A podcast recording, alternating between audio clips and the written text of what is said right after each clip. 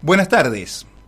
Como si nada hubiera ocurrido, Mauricio Macri sigue expresándose sobre cuestiones que son demasiado importantes como para admitir opiniones de alguien que debería estar invalidado totalmente para siquiera eso, opinar, por lo descalificado que tendría que estar a partir del lugar en el que ha quedado, de acuerdo a los resonantes delitos en los que ha incurrido. Sin embargo, todos los medios del gorilogopolio lo han destacado criticando duramente al gobierno nacional por el manejo de la pandemia, al superarse la cifra de 100.000 muertos por coronavirus. Podrían haber sido menos. Somos uno de los países que peor manejó la pandemia en todo el mundo. Al final tenemos 10% más de pobre y 100.000 muertos por coronavirus. Con más humildad y menos ideología, las cosas se podrían haber manejado mejor.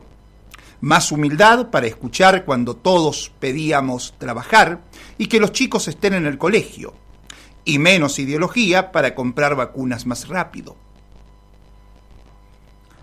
Todo eso, dijo este expresidente que, en las últimas horas, fue acusado por su propio exministro de Salud, Rubinstein, devenido en secretario cuando a esa cartera la devaluó Macri, que aseguró que en la gestión Macri la salud pública no fue una prioridad.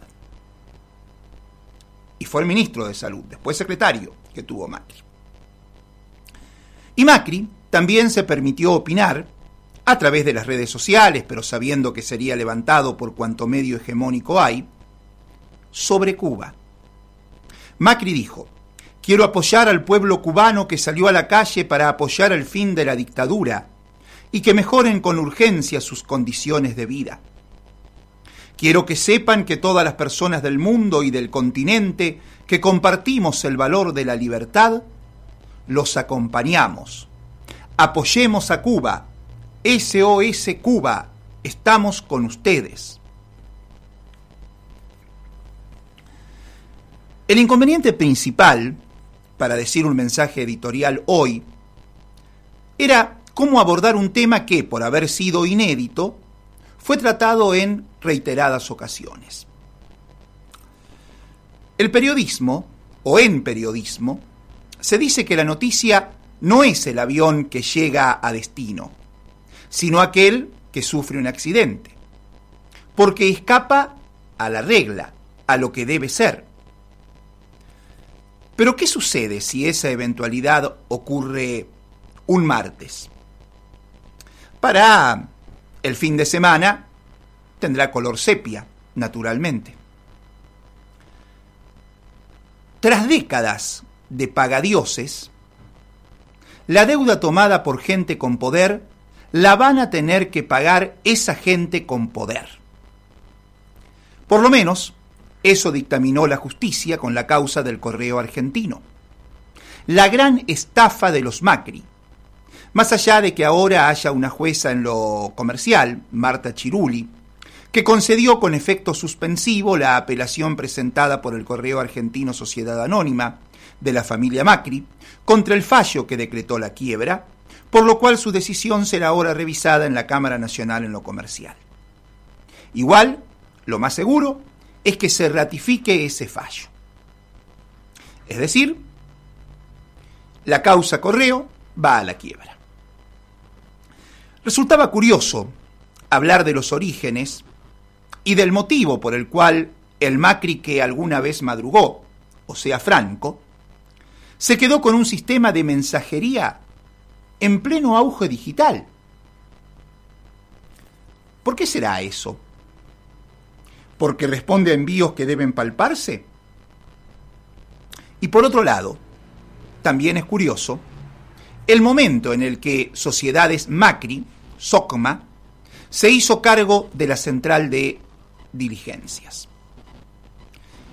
El 24 de marzo, fecha simbólica emblemática, singular en la historia argentina, un 24 de marzo, pero de 1997, se liquidó en Cotesa, la empresa nacional de correos y teléfonos Sociedad Anónima, y por el decreto 265 de ese año 1997, se le dio la concesión a SOCMA, Sociedades Macri.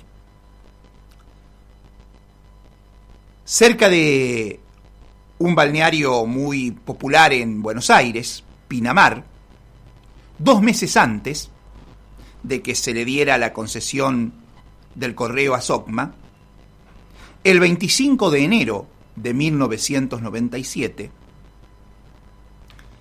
aparecía asesinado el reportero gráfico, el fotógrafo, José Luis Cabezas, quien poco antes de su asesinato había sacado las fotos publicadas en la revista Noticias, donde se hizo pública la cara de Chabrán. Luego de eso, Alfredo Chabrán quedó afuera de toda negociación en los correos y se terminaría suicidando en 1998. De ese enredo entre estos apellidos, a Franco Macri, que quería el control de los aeropuertos, le dieron el anárquico control de los correos. ¿Qué relación esconden los correos y los aeropuertos? Es otro cuestionamiento para pensar. Y de aquellos polvos, de mediados de la década del 90, estos lodos. Contra todo pronóstico periodístico, es noticia el avión que llegó a destino. Es decir, el gobierno de Mauricio Macri favoreciendo derrocamientos de representantes populares. Este Macri, que ahora despotrica contra la dictadura cubana, aplaudiendo y solidarizándose con las manifestaciones que hace 10 días hubo en Cuba contra el gobierno de Canel,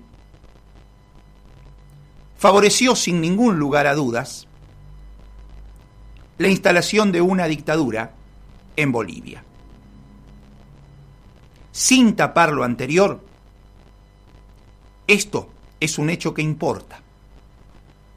El canciller boliviano, Rogelio Maita, aseguró, hemos tenido acceso a un documento que pone en evidencia que el gobierno de Macri en la Argentina aportó con material para que se pueda reprimir la protesta social y consolidar el gobierno de facto de Áñez.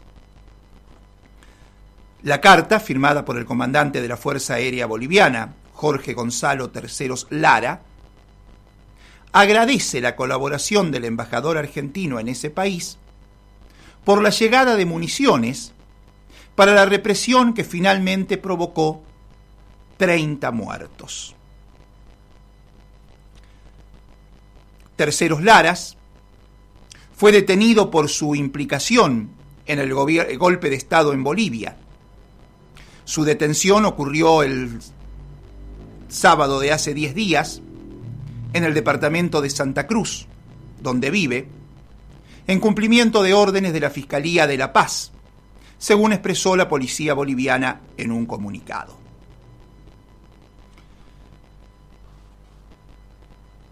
El embajador argentino en Bolivia se llama Normando Álvarez García y en la actualidad no está detenido, sino que es un funcionario del gobierno de Jujuy. Después de la renuncia de Jorge Cabana Fus, en medio de un escándalo por denuncias por violencia de género, Gerardo Morales, el gobernador jujeño que tiene presa a Milagro Sala, nombró a su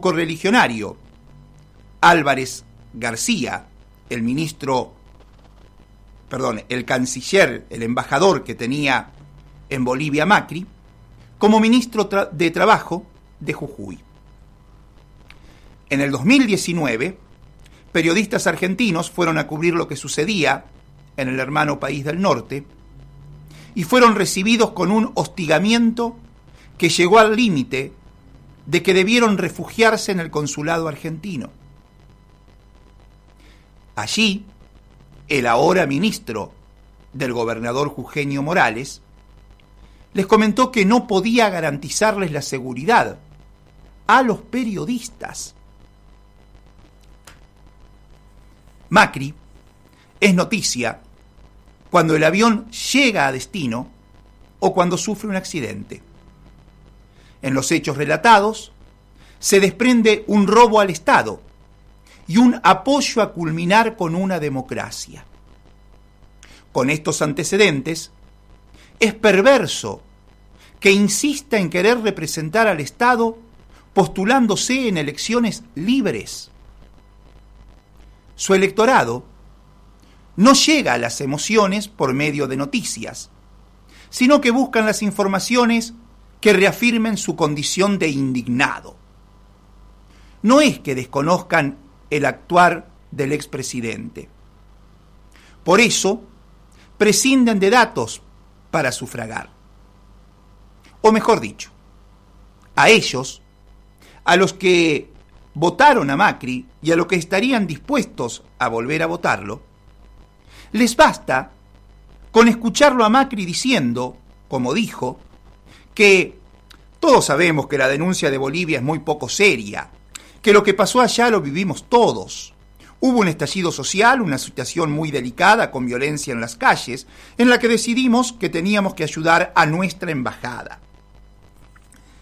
Y que no es creíble lo que dicen en cuanto al armamento argentino hallado en un galpón de Bolivia ¿Por qué elementos que debería tener gendarmería en la embajada estarían en un galpón? ¿Por qué vamos a creer que esos pertrechos existían y en ese lugar?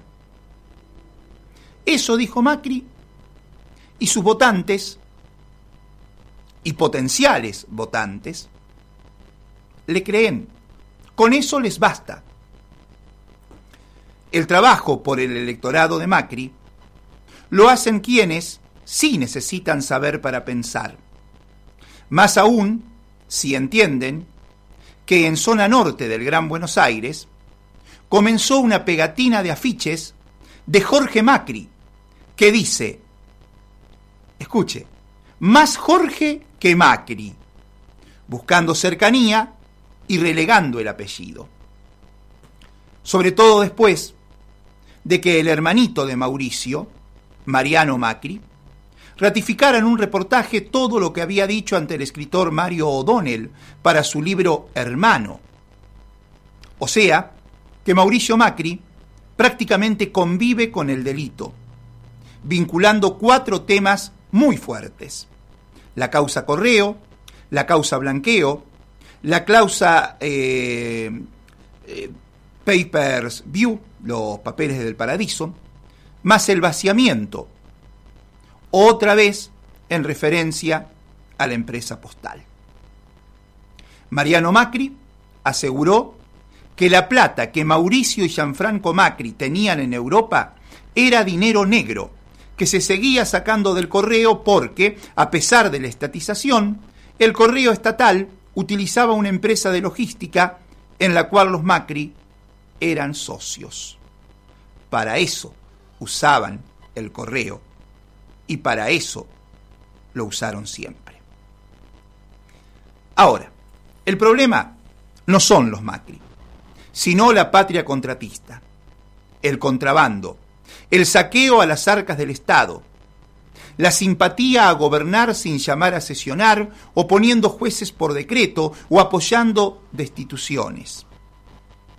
Pueden llamarse Macri, Bullrich, Larreta o el ministro jujeño Álvarez García.